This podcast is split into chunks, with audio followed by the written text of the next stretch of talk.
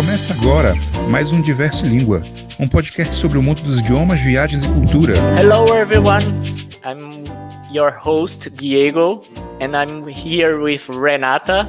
Hello Renata. Hello Diego, hello everybody. This is our first episode totally held in English. Yeah, and we are have we are with a special guest today, Ellie from the Speaking Tongues podcast. Hello, Ellie. Hi, Diego. Hi, Renata. How are you? I'm doing great. I, I'm doing great. I'm so happy to be here with you today. Yeah, and I'm so happy because today we are recording our first episode totally in, in English. yeah, I'm- that's and- right. I, I'm a little bit like, I'm not going to say that I'm freaking out. of course not. Uh, because it's my first time recording, but I- I'm a bit nervous. Don't be nervous. Don't be nervous. I'm I'm nervous too, and, and I'll tell you guys, I don't speak Portuguese very well at all. So if if you if you tried to to speak in Portuguese or want me to do it, I would be sweating, nervous. So Yeah, sometimes I think that I can make some mistakes in English, but uh, I'm d- I I will try to do my best. you're doing great. You're doing great, Diego. okay, um, Ellie, uh, uh, we have a um, a little something a little bit about you. Uh, we know that you were born and raised in New York. Is that Yeah. right? That's correct. You study eh, Latin, Latin, hmm Italian, Yeah. French, Spanish, and uh, you started to learn German this year I did. to challenge yourself. I did. And the challenge is I'm failing the challenge. Yeah, Not doing so great. German German is difficult. yeah. Once How I difficult tried to. For Sorry. me, it's it's like you know, I I wanted the challenge of just trying something that wasn't a romance language because that's where I've studied mo- you know, all of them except Romanian. So I wanted to try something completely different and just I, I- I don't where I'm used to seeing you know feminine and masculine like endings to know like what a word is or to try to say well oh this word you know in in portuguese it looks like this word in in french or this word in italian. So i can kind of understand what it is but in german i have no safety net. Mhm. so i'm just really i'm just i'm like a little tiny baby learning from from the very beginning. So it's Yeah, I was really disappointed as well when I started uh, with uh, German, but then I started Dutch and I feel a little bit more comfortable. because you already speak english and Yeah. i found out that dutch is closer to english than german is That's right. i went into german thinking oh i you know i speak english it's the same thing and Mhm. boy was i wrong Yeah, once I tried to learn uh, German. It's been, I think, two years ago, and uh, it was because I went to German. I, I, I was I was preparing myself to a trip to Ge- in German, Mhm. Germany. Germany. germany Yeah, in Germany. Sorry, and uh, because my friend lives there, my my Brazilian friend, she is one of my best friends, and uh, and I I I'd like to learn a little bit of German because I'd like to communicate with people on the streets. yeah But it it it, it was uh, kind of hard for me, you know, to understand and and to continue with the German. And I just I just know some little f- sentence, some little uh, phrase, you know. yeah me too Yeah, I couldn't get there. I I couldn't get there. I, I went to Berlin once, and it was kind of hard to understand their uh, accent. really Yeah, but it was only one situation. You know, I, I was uh, I can't remember exactly what I were, and I and what I was, and uh, I was asking for uh, some instructions. You know, on Mhm. on how to buy and to see. You know, uh, there was a code for for us to to get up to the. Um, I think it's a tower. Yeah, I think I was about to visit a tower there hmm and I didn't know how to um, to know where when to get in. So I Mhm. asked for some uh, information, and I asked her to repeat a few times because I wasn't getting very well. So I received uh, an SMS, you know, on my cell phone, and then I couldn't get what I'm uh, I was supposed to do. Yeah. Yeah, but then and it was fine. Then it was fine. I didn't have many uh, trouble hmm uh, because I went. To, the first place I went was a Italian restaurant, so I could hear the Italian accent. okay. Yeah, and and uh, and Ellie is also um, the host of the po- the Speaking Tongues podcast. Can you explain a little bit that idea that you have to create a podcast, Ali? Sure. So I created this podcast in January of 2020 this year. And I had just, I've had all this time and all these years of studying languages. And I, I'm very, um, I like to say I've studied them because I don't speak any other language fluently. I've Mhm. kind of collected all of these languages. And it, I, I got to a point where I just felt frustrated and I wanted to, and I started to say to myself, I'm not the only person. I cannot be the only person who's frustrated in learning a language or wanting to learn a language. So I created the podcast out of a desire to meet other people who were like me, to meet Mhm. other people who were learning languages, and to just talk about their experiences, to talk about what it Mhm. was like, talk about where there was success and where there was failure or where there was trouble, where there was difficulty. Um, and I just wanted it just started out of wanting to connect with other people and wanting to talk to other people around the world and and understand what what motivates them and what drives them. You know, I live in the US and a lot of people who I meet who speak other languages, they speak it because it's their family language, it's their heritage language. So I don't meet many people who have spent years in school studying Swahili or Mhm. Mandarin or uh, you know anything else.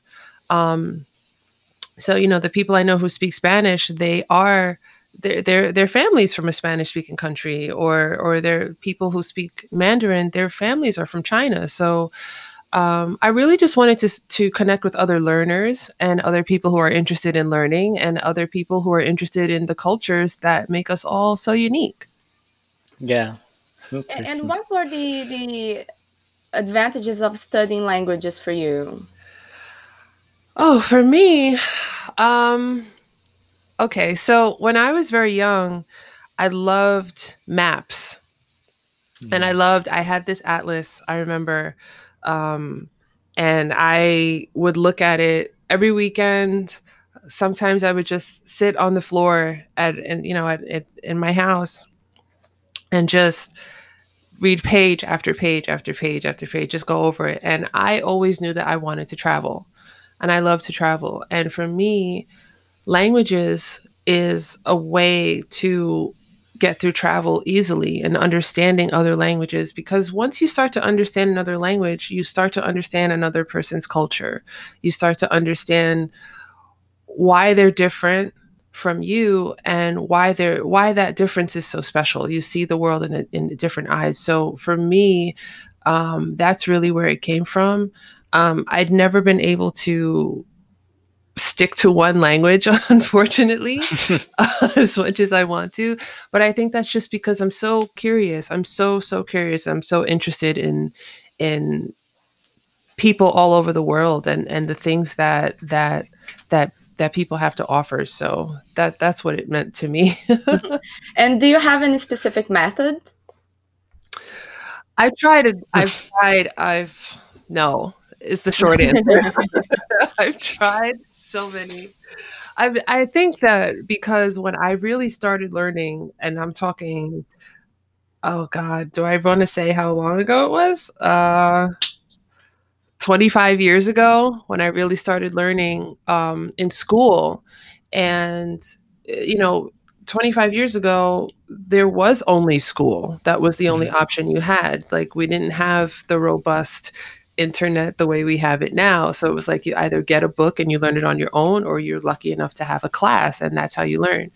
So um, I've had a lot of that lately. I've been my my big thing was like I was always nervous to talk to people, and uh, you know we talked about that earlier. But I was always very nervous to to talk and to make mistakes, and and I feel so self conscious about that.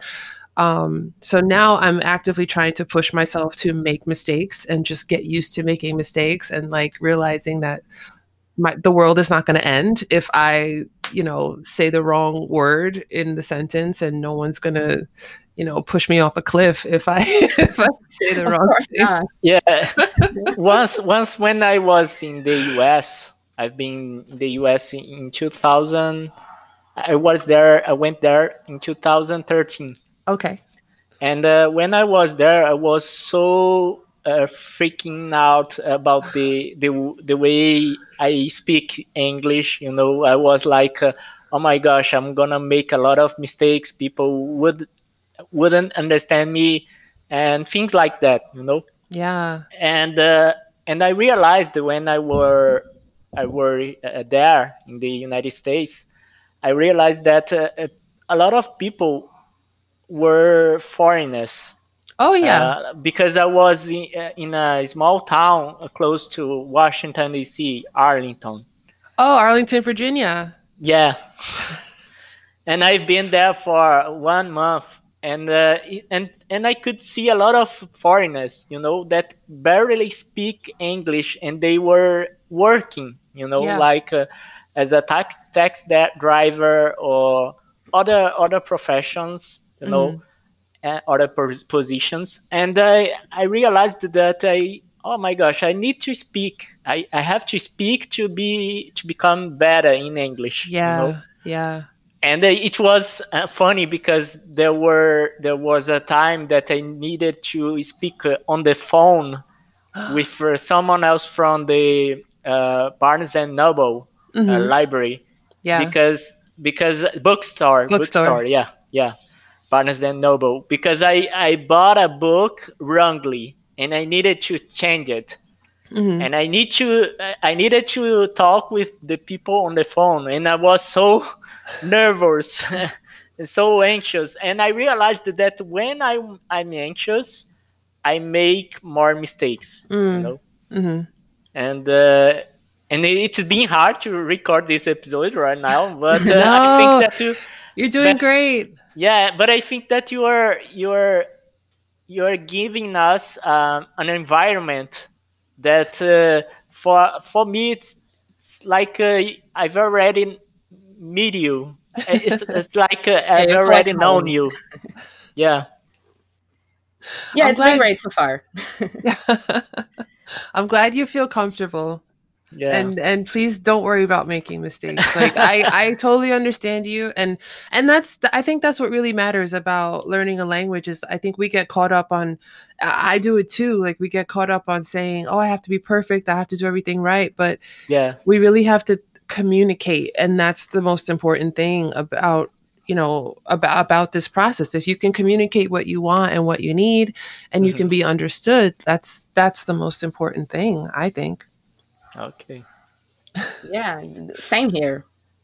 And uh, and uh, Ellie, um, I think that you've already mentioned, but I, I, why? Uh, yeah, you you've already told us about uh, why did you start your podcast? Yeah, you Mhm. already told us. But uh, what do you think your listeners can can learn from your podcast? Hmm.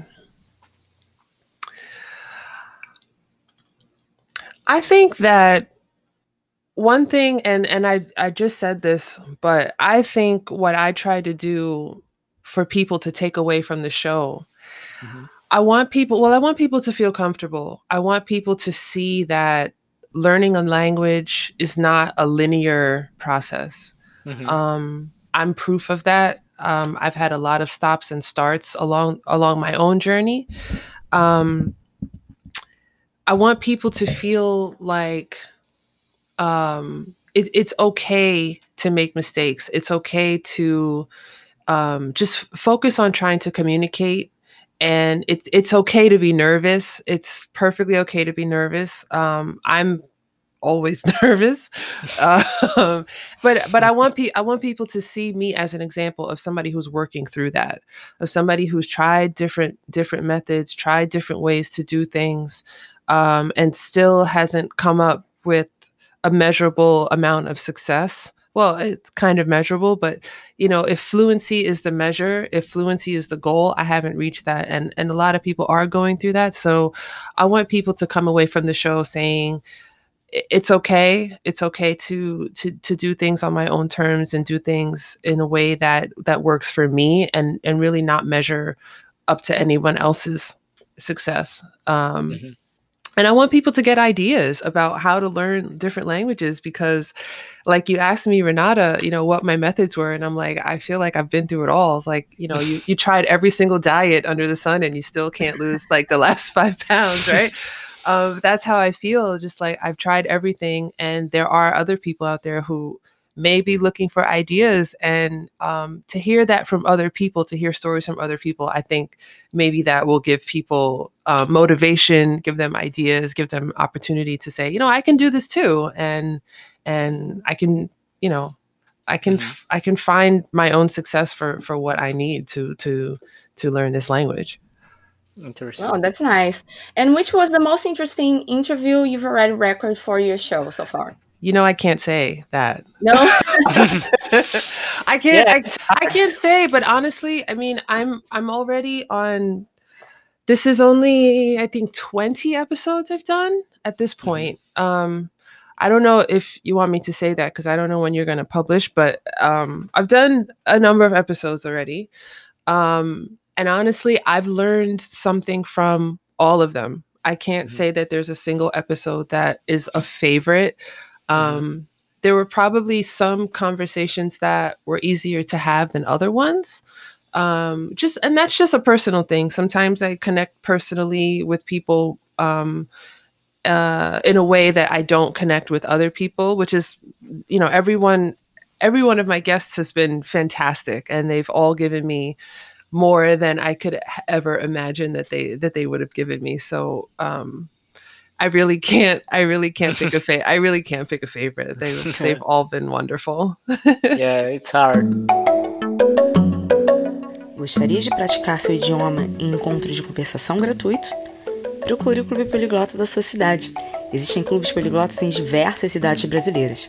Pratique idiomas e faça amigos. Mais informações em www.clubepoliglotabrasil.com.br. And uh, and I, I I'd like to mention why I've met uh, uh, Ellie and her show. Because we started our podcast Diverse Lingua. And uh, we started to follow some podcasts close to our idea of uh, uh, talking about language languages and culture and stuff you know? And uh, I found your podcast on Instagram and I was, oh my gosh, it's it's it's interesting to see a podcast like this because uh, it's almost like uh, our idea, mm-hmm. but it's recorded by uh, an American. Yeah. And why not? Why not record with her and talk a little bit about it and exchange our our experience? You know? Yeah, I think.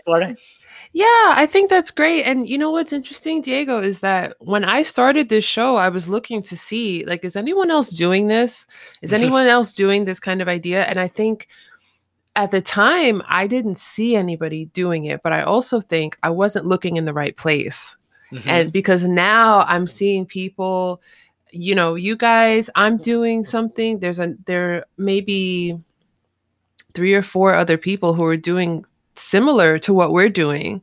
So I think it's I think it's really great. Like I'm not a person who I'm not very competitive. I'm not, mm-hmm. you know, yeah. I'm, I'm, I'm a collaborative person. It. I'm not a competitive person. So I think that all of our voices, we all have something different to contribute. You know, so yeah, there's yeah. there's not a need for like, you know, I want to be better or I want to be like I, you know, let somebody else feel that way. I don't feel that way. So um, I was happy to find you to find your your show, and I was very happy to connect with you. And I'm I'm glad that we're able to do this. And I really need to learn Portuguese so that I can come back and we can do the interview in Portuguese. I listened to one of your episodes, and I can see that you're you're really you're willing to um, learn Portuguese and get to know Brazil.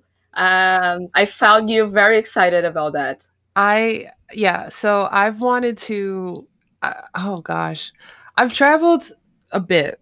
I've tra- I haven't Mm-hmm. traveled as much as I want to travel, but Brazil has been at the top of my list Mhm. since I was 15 years old, and Wow. it's Oh been my like a very, very, very long time. And I just, I never. I, my first trip to South America was last year. I went to Buenos Aires to visit a, a very good friend of mine, and I, I was just walking around, and I said, "How have I never?"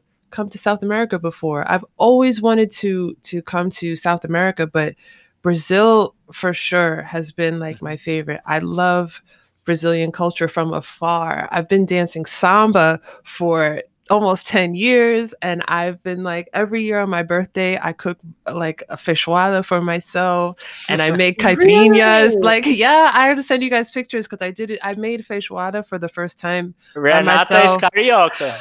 Re- Renata oh my carioca. god!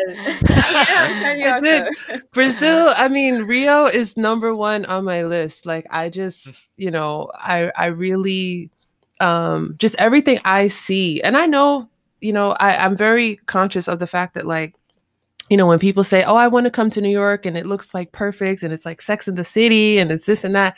And I'm like, I live here. So this is my life. It's not what you see in the movies. So I'm very conscious, I'm aware, like Rio, I know it's not what I see Mhm. you know it, you know people live there it's real life it's reality but i'm very very drawn to to that and brazilian culture and it just looks like such a beautiful country and i can't wait to visit someday i'm like i've been saving money for almost a year like i'm gonna come visit someday i promise i swear i swear i swear Okay. I hope Please so. come come to Rio.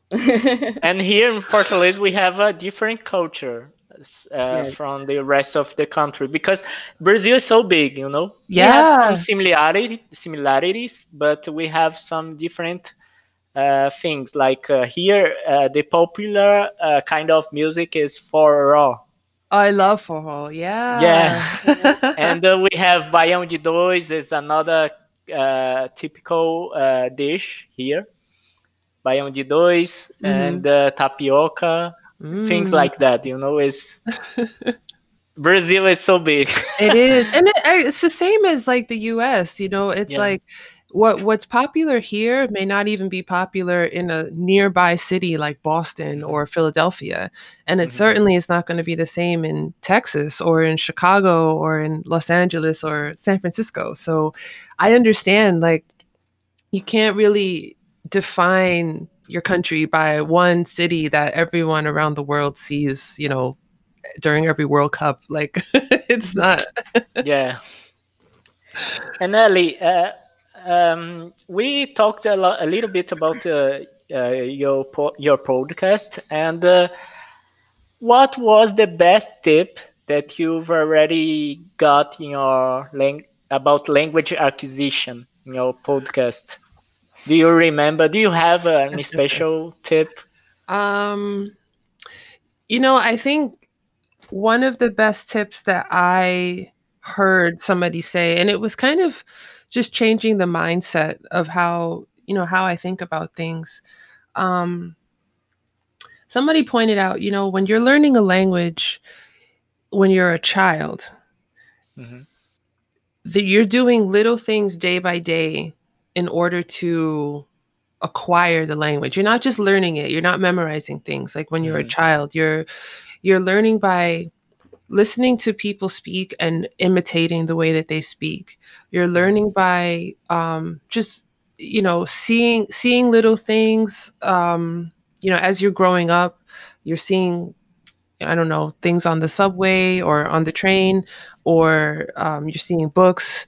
You're seeing things on television. You're paying attention to people's behavior, um, and and you're acquiring the language in every every sense using all of your senses to acquire the language. And i'm really paraphrasing because that's not exactly what she said but that's what i'm taking away from it.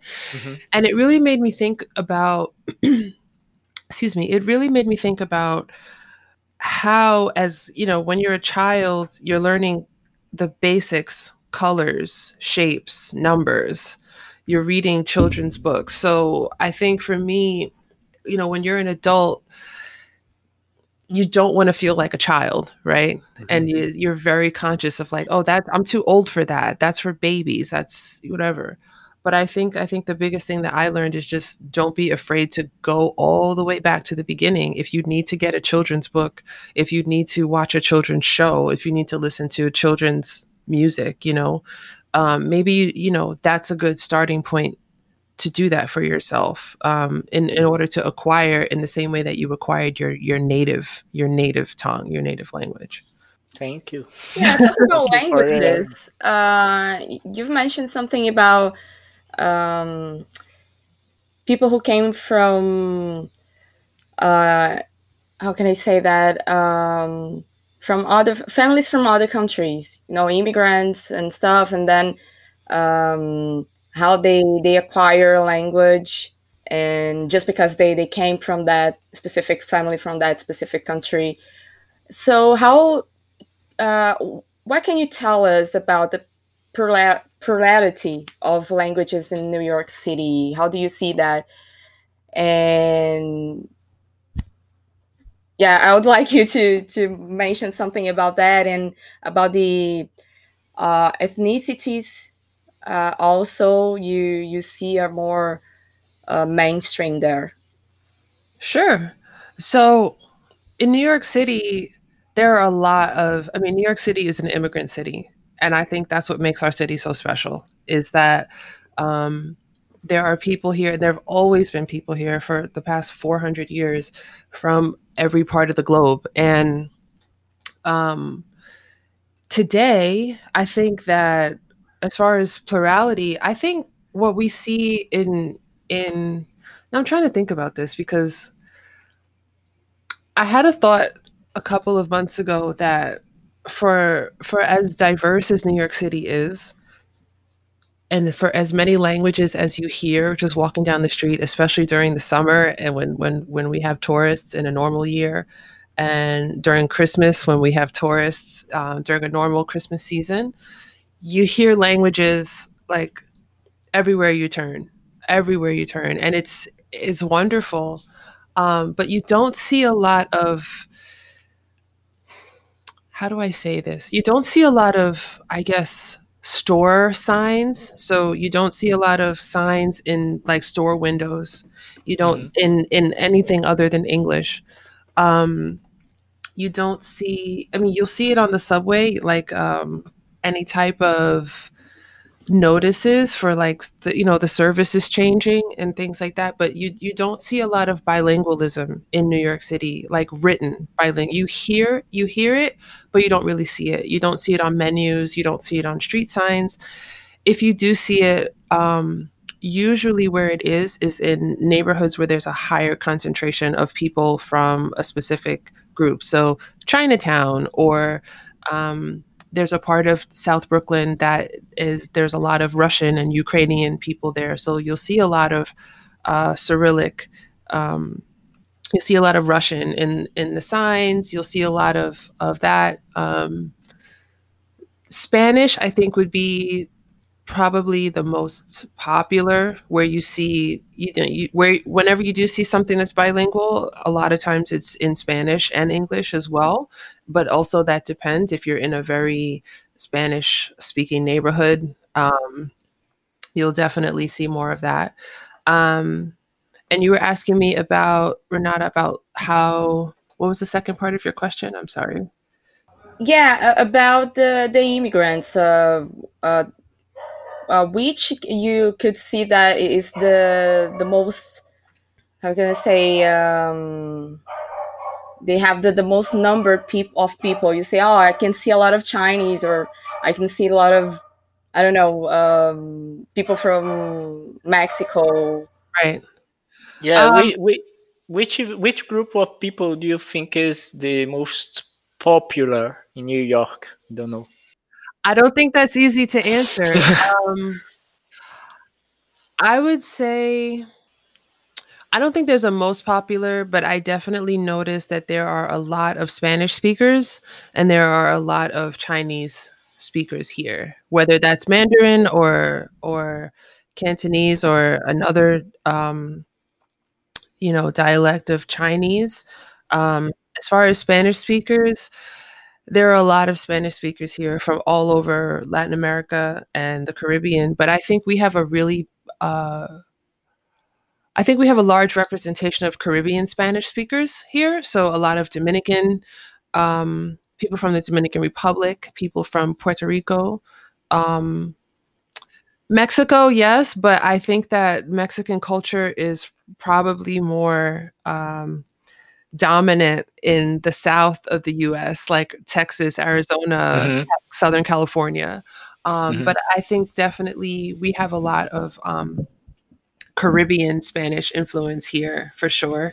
And and Mhm. I would say Chinese would probably be because Chinatown, there's a Chinatown in Manhattan, there's one in Queens, um, there's one in Brooklyn. So there's there's, there's a lot there's a quite a few Chinatowns, there's a lot of Chinese culture here too. And it's it's amazing. It's so fun. yeah, I'm starting to realize that um, when you go for, uh, for example, for a program, a U- a au pair, for example, program, Mhm. and you think that you're going to speak English all the time, you're going to be really frustrated. If you, if you think that, I've already had a student who uh, went to this program Mhm. and she's, she was complaining that she's she, it turns out she was speaking a lot of Spanish and she just spoke English with um I think with, with the mother and with the family. Was Yeah. Mhm. Yeah, I mean, you you definitely hear Spanish a lot here. I mean, even I think sp- the Spanish language has become like so synonymous with New York City too.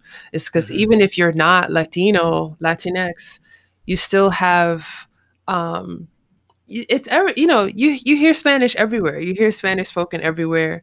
Um and and you're starting to see it spoken more, I think. Um but it's still like like I don't I don't know, maybe because I'm not Latina, like I don't there's there are things that I probably don't recognize as well as I Mhm. could.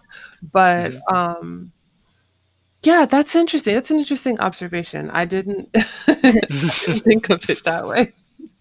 yeah, I, and I think that it changes uh, th- throughout the time because here in Fortaleza, for example, we are having more people from from Korea and from China than before. You know, Wow. yeah. Uh, I think that it changed. Maybe it changed uh, uh, throughout the the time. I Mhm. don't know. Yeah. Yeah, You I can- can see some of this here too. Yeah, we have. I I think I have some Chinese um, neighbors Yeah. Mhm. here. I think it's cool because like where people come to to your city and they come to your country, they Mhm. bring their food with them. and the food is always so good. So that's like I think that's always for me. Like I'm I'm not a foodie, but I love to try different foods and stuff. So um you know, when when I start noticing like, oh, there's there's more of a certain type of restaurant in this neighborhood or in that neighborhood, like that always Mhm. gets me I'm always like excited about that. Talking about food talking about food uh, what do you think is the is the typical food of new york oh gosh, that's hard to say.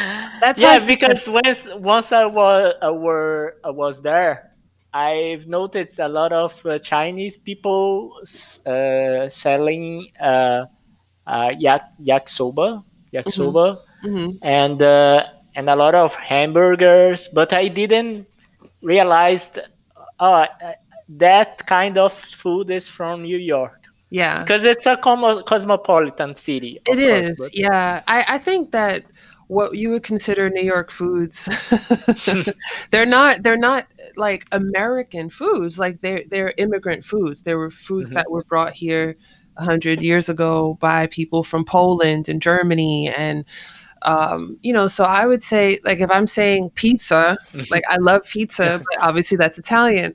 But I think I think the way that we do pizza is very, very New York. Um, Mhm. It's very distinctive from if you have pizza in Chicago or if you have pizza in California, for example. Um, I definitely think bagels is a New York thing, but again, bagels are, you know, they're, I think, I don't know, but bagels may be Polish or Mhm. German. I should know this, but I don't. But you know, they they did come here from from Jewish immigrants. It's uh, you know from from from uh, from then. Um, what else is typically? I mean, pretzels again, pretzels. Um, Yeah. There's so many things. Um, but yeah, it like you said, Diego, it's a very cosmopolitan city. So I mean, yakisoba, you know, you can definitely find that here. Um, we have like a Koreatown, so you can Mhm. definitely get like Korean, like kimchi, and get Korean food here, and um, just everything. I mean, we have a little Brazil here. You can you can Yeah. well, like, oh, there's a whole street where you can just have all the Brazilian food your heart desires. So, um, yeah, you can find just about anything here. I don't, I don't, I, for me, my typical New York food is definitely pizza because I love pizza and I think that we do it the best. I'm not ashamed to say I think we do it the best in the country. So, um, but yeah, you can, you can get just about anything here. yeah, here, here in Brazil, I think that the best pizza you are going to find is on is in São Paulo. oh yeah. Yeah, What kind of toppings do they put on it? A lot.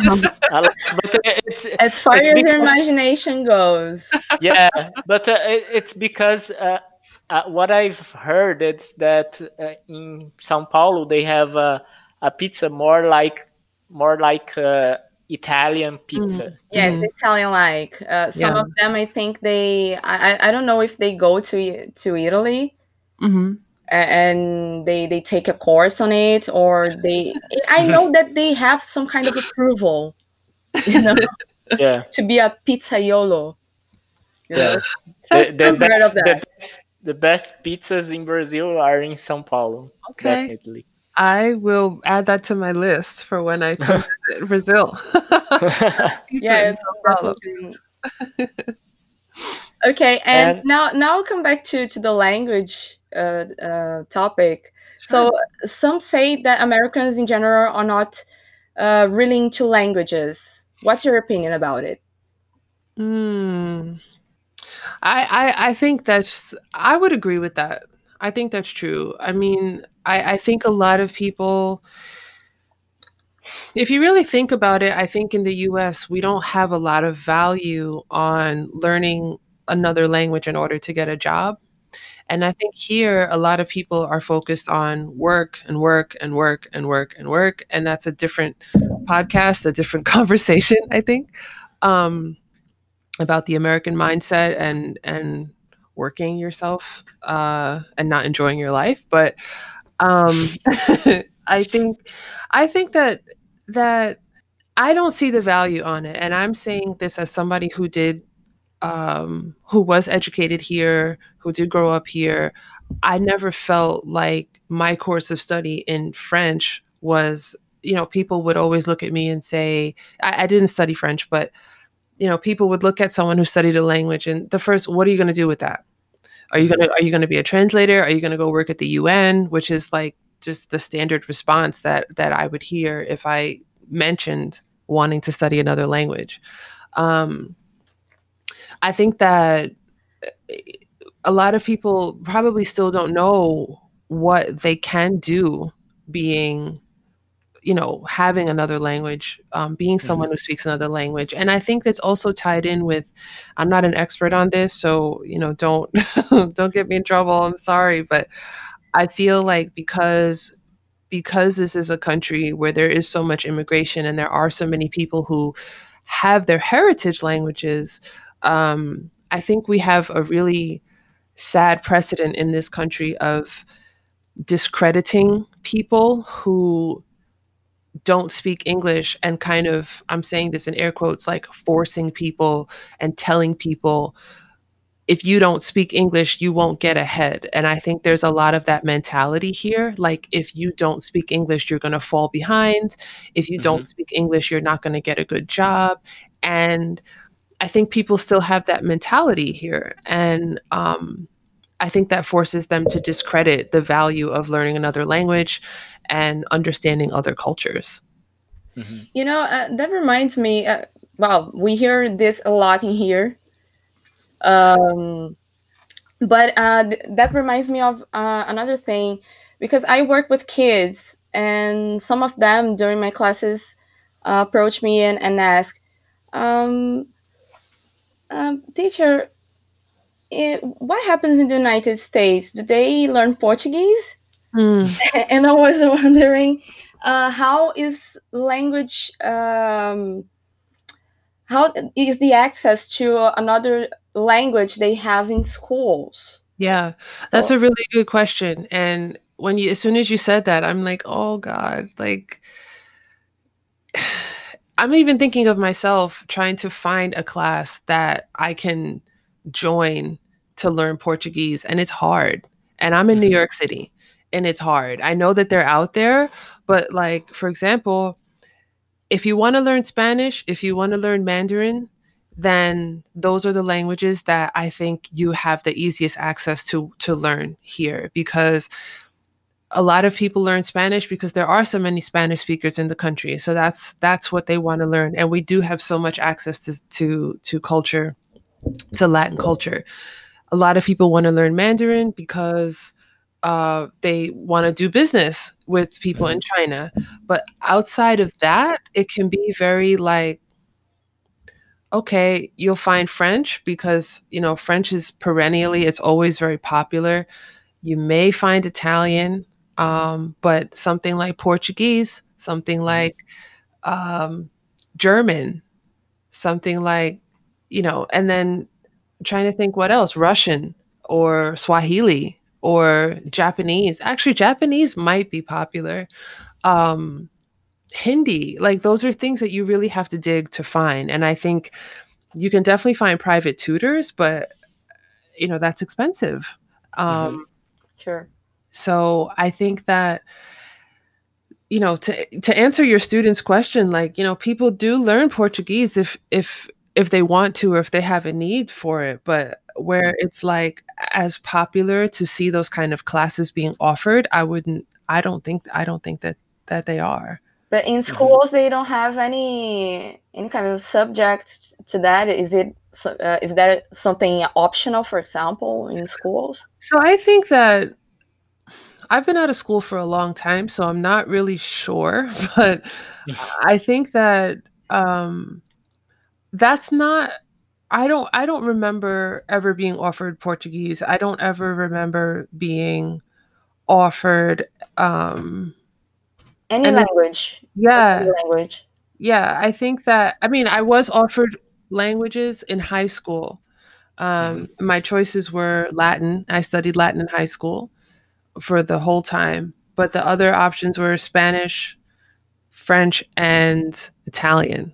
So I see, and I the high school that I went to had those options. Other high schools, really, you only learn maybe Spanish, maybe Italian was your only other option um, and because there were a great deal of Italian Americans in my my neighborhood where I went mm-hmm. to high school. So um, maybe it also depends on what kind of neighborhood you're in because if you if you're in a neighborhood where there are a lot of Korean students then you may have an opportunity to learn Korean if you if you're in a place where there is a, a large population of Portuguese speakers you may have that option so I think mm-hmm. it also may depend on where you are in the country um, or maybe where you are in the city or what kind of program that your school has. But as far as it being common, I d- I don't think it's common at all. Okay, so it's not mandatory; it's just optional. You can opt for studying. Um. So it was mandatory when I was in school. It mm-hmm. was mandatory to have a language when I was in school, but in college, when I was in high school, when I was in college, it was it was mandatory up to a certain level.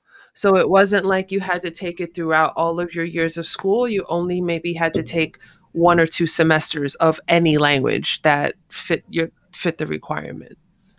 Got it. Yeah.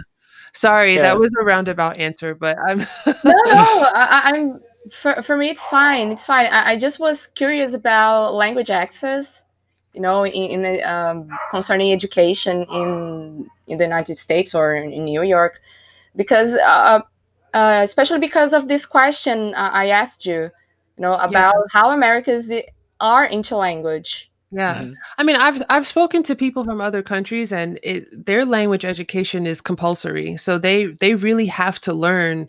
Yeah. Um, it's part of their degree. It's part of their Yeah. program. For a lot of us, it's not. You know, if you go to university and you study bioengineering, y- you know, you don't have a reason to learn German. So, I mean, if you want to, you can do it, but the school is not going to force you to learn a foreign language. Of, of I'm saying in quotes, a foreign language, but um, and and I, you know, that's I think that's a long, long topic. Yeah. It's, it's, it's a lot, but you know, it's it's it's unfortunate, and I, I think that we should have more emphasis on that. And I think especially it would it would probably help attitudes in this country where people could be uh people could f- be more ready to embrace our differences and embrace the immigrant culture that's here because there are some people who who don't there are some people who Mhm. who reject that um and who Yeah. reject people who come to this country and you know they they're making a living they're doing their best and I think it would make this country a lot better if people if people did make that effort to to learn another Mhm. language and and try to understand where other how other people live and where other people are coming from. Mhm. All right. Okay. Yeah, here, here, me, me and Renata, we are uh, organizers of groups of polyglots Hmm. in Brazil, Mhm. and sometimes we we have we have uh, events for practicing other languages for free, Cool. uh, presential events and uh, uh, Virtual ones too. Yeah. virtual ones yeah and and also we are nowadays we are trying to give a, a free class of some uh, some uh, some languages like uh, uh, spanish uh, english Mhm. uh, french you Yeah. know because it, it it's not the entirety course it's not a, a, course like uh, you are going to learn how to speak fluently uh, Just Spanish. notions, it's not right? like that. It's Yeah. just just the, the basics, but Yeah. it's it's it's uh it's it's been it's been good to do something like that because we are helping other people to get to know other language Yeah. and to get to know other culture, and uh, it's been it's been really great. That's great to hear. That sounds exciting. Yeah, I've t- I- I've taken um, a class on Tupi. Tupi is an ancient language from indigenous people from Brazil, Cool. and it, it's amazing. Mhm. Uh, it's it, I think it's ancient Tupi because Tupi is not actually spoken in Mm. Brazil Yeah, yeah. anymore. And it it was really amazing how uh, names of cities, for example, or neighborhoods are in Tupi. Mm. And I felt really like as if I were connecting to my culture. Wow. yeah, that's what I was going to say. I was wondering if there's any like uh words or any like foods or anything that you notice like any cultural ideas that come from Tupi that that you notice in like in, in Portuguese or in Brazil at all. Yeah, now I can remember just Iguaba and Piabetá. Two places in Rio. Cool. I think Piabetá is something like man, and Iguaba is a, a river. Mm. A- And, but it's uh, kind of it, it's something about the river, you know, the, the water in the river. But I can't I can't remember very well. But it was really really funny. That's so Yeah, cool. we have a lot of words that came from Tupi in Brazilian Portuguese. Mhm. Yeah, it's amazing. It's amazing how you find out when you have those classes. Wow. Yeah. Yeah, I think that we are have we are almost at the end of our show. our episode, and we at, at every time that we are almost at the end, we ask the the guest, uh, what would you recommend uh, uh, for our audience, like uh, books or movies? You know, it's a like a cultural moment. you know? If you want to recommend anything like a, a book or a movie, uh, it's, it's about up to you. about New York or about English or about About about everything. Yeah. Yeah. everything you want. Oh gosh. Um okay, so if I'm recommending a book about New York, I would recommend a book called The Colossus of New York. Uh, it's by an author named Colson Whitehead, and he's one of my favorite authors. And I really love that book because it's really, you know, he's he's a native New Yorker, so he he like me, so I can read I can read his words and I understand. It's it's a really true interpretation of what it's like to spend your life here and to see New Mhm. York change so much. Um, I think that would be the book that I recommend. As far as movies, you know, I'm not that big of a movie person. Um, I was I was actually oh gosh, I think I kind of dread that question because I'm like "Ah, I don't know what to No, say. no, no problem. Um, you can recommend a book or I don't know uh, a place to visit New York. Can be. um, a place to visit. Oh, that's a good one. So, one place that I love in New York. So, I grew up in the Bronx, Mhm. and I always recommend for people to visit the Bronx. And I I know a lot of people don't like to to go there because they hear bad things and how it's scary or it's dangerous. And I I don't think it's either of those things, but um, I really love. There's a botanical garden, the New York Botanical Garden in in the Bronx. Um, it's huge and it's so beautiful, and it's it's really something that I don't think a lot of people come who come to New York get a chance to see. Um, which eh, you know maybe I shouldn't be saying that because I feel like it's like for hours it's like really special. Um, but for people who who want to visit New York and who want to come and see something totally different, I definitely think um, you know head up to the Bronx, head up to the botanical gardens if it's a beautiful day, like if it's summertime or in the Mhm. fall and the spring. Um, it's really quiet, it's tranquil, it's beautiful. It's the opposite of Times Square. It's the opposite of uh, Wall Street and downtown. So that that's probably what I would. When I when I went to the United States, Mhm. I I went to New York City. I've been there for three nights, I Mhm. think. And once I crossed the the bridge un- until Bron- the Bronx, you know. Yeah.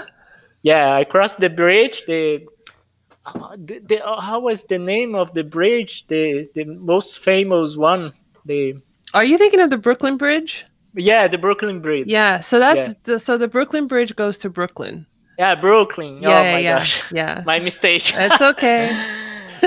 yeah, but I, I do like I do like to visit uh, uh, Bronx. Yeah. yeah, because I've already heard a lot of things about Bronx and and stuff. Yeah. I it I, I, I was thinking about uh, Brooklyn and That's okay. I, made a mistake. Don't worry, Brooklyn is very popular. So, and Mhm. definitely when I was a kid, nobody was going to Brooklyn, and now everybody's going to Brooklyn. So, Mhm. it's I mean, it's it's nice to see people just explore New York City outside of Manhattan. And there's so so much to do, so much so much the city has to offer. So, um, Yeah. I, I encourage people to visit. Thank you.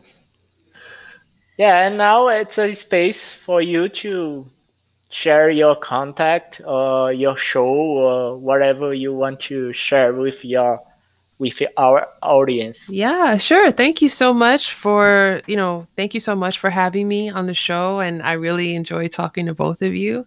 Um, my show, the Speaking Tongues podcast, is available um, just about anywhere you get your podcasts. uh, Apple, Spotify, Google Podcasts, and several other platforms. You can find me on Instagram. I'm at Speaking Tongues Pod. You can find me on Facebook, uh, the Speaking Tongues Podcast, and I have a page on there, and you can like and follow my page, or you can join our community on there. And you can also find me on Twitter. I'm at ST Podcast Host on Twitter. Oh, okay. It was a pleasure to talk with you, Ellie. Uh, I I loved it. I loved it that that that episode. It was uh, really great for me. It was a little bit uh, hard at the beginning because I was a little bit nervous, but uh, you you you are so friendly. You were you were so ki- kind with us, and uh, yeah, it was a great episode. And I hope that our audience can also uh, comment about this episode on our social media and find more about uh, speaking tongues. Uh, Ellie has has already talked about uh, her show, and that's it. What do you ha- have to say? What do you want to say, Renata? Well, uh, I'd like to say that it was a pleasure to have you here, and I also love it. Uh, I was a little bit nervous, but uh, now I'm pretty satisfied with the interview. I think it was one of the best ones, and well, I love challenges, and it was a big one for me, and so I, I really enjoy it. That's what I have to say. Thank so you that's so it, much. people. Thank you, Ellie.